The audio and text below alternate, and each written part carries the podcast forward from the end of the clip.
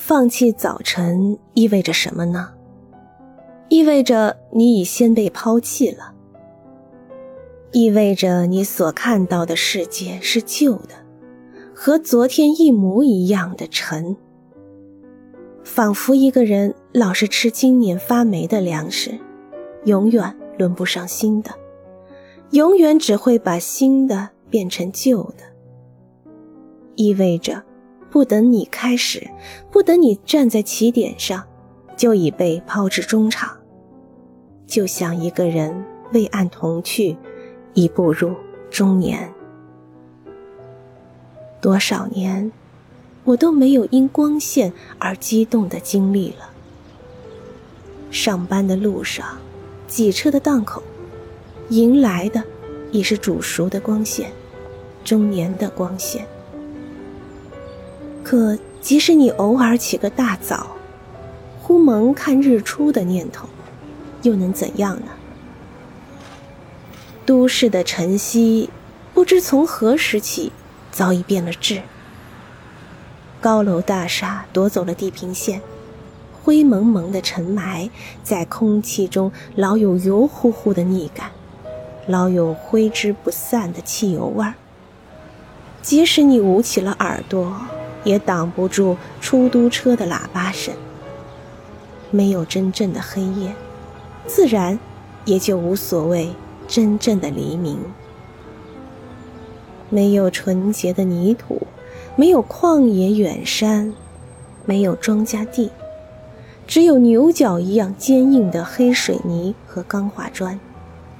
所有的景色，所有的目击物，皆无施洗过的那种鲜艳与亮泽，那种蔬菜般的翠绿与寂静。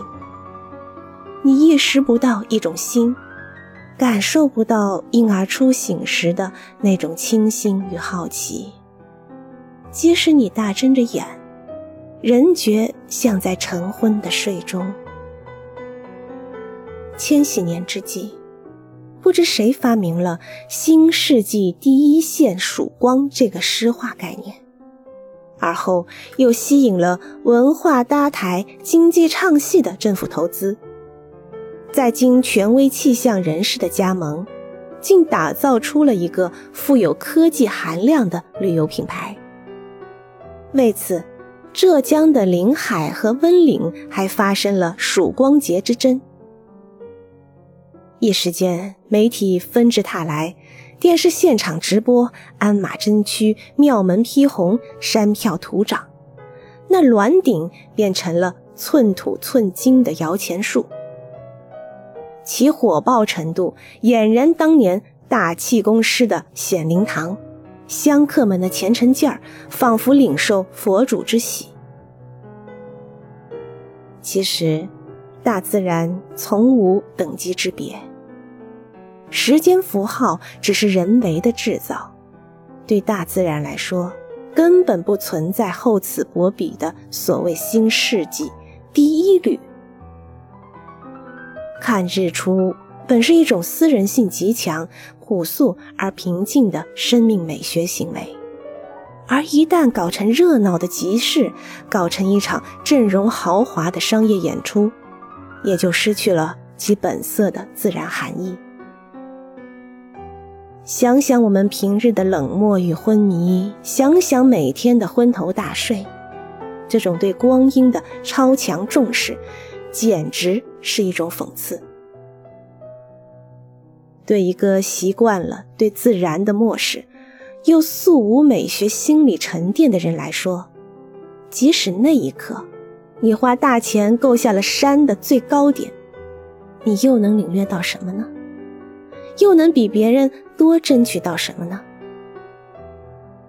爱默生在《论自然》中道：“事实上，很少有成年人能够真正看到自然。”多数人不会仔细的观察太阳，至多他们只是一掠而过。太阳只会照亮成年人的眼睛，但却会通过眼睛照进孩子的心灵。一个真正热爱自然的人，是那种内外感觉都协调一致的人，是那种直至成年依然童心未泯的人。应该说，真正热爱日出的，像福楼拜、即这种童心未泯的人，还有梭罗、史蒂文森、普里什文、普宁、爱德华兹。我甚至敢断言，假如他们能活到今天，那所谓第一缕曙光照着的地方，一定找不到他们的身影。无论何时何地。我们只有恢复孩子般的好奇与纯真，只有像儿童一样精神明亮、目光清澈，才能对这世界有所发现，才能比平日看到更多，才能从最平凡的事物中注视到神奇与美丽。而成人世界里，几乎已没有真正生动的自然，只剩下了桌子。和墙壁，只剩下了同人打交道的经验和逻辑。背叛童年的成年人算什么呢？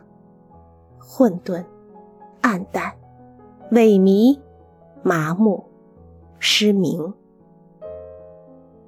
值得尊敬的成年人，一定是那种直至成年依然童心未泯的人。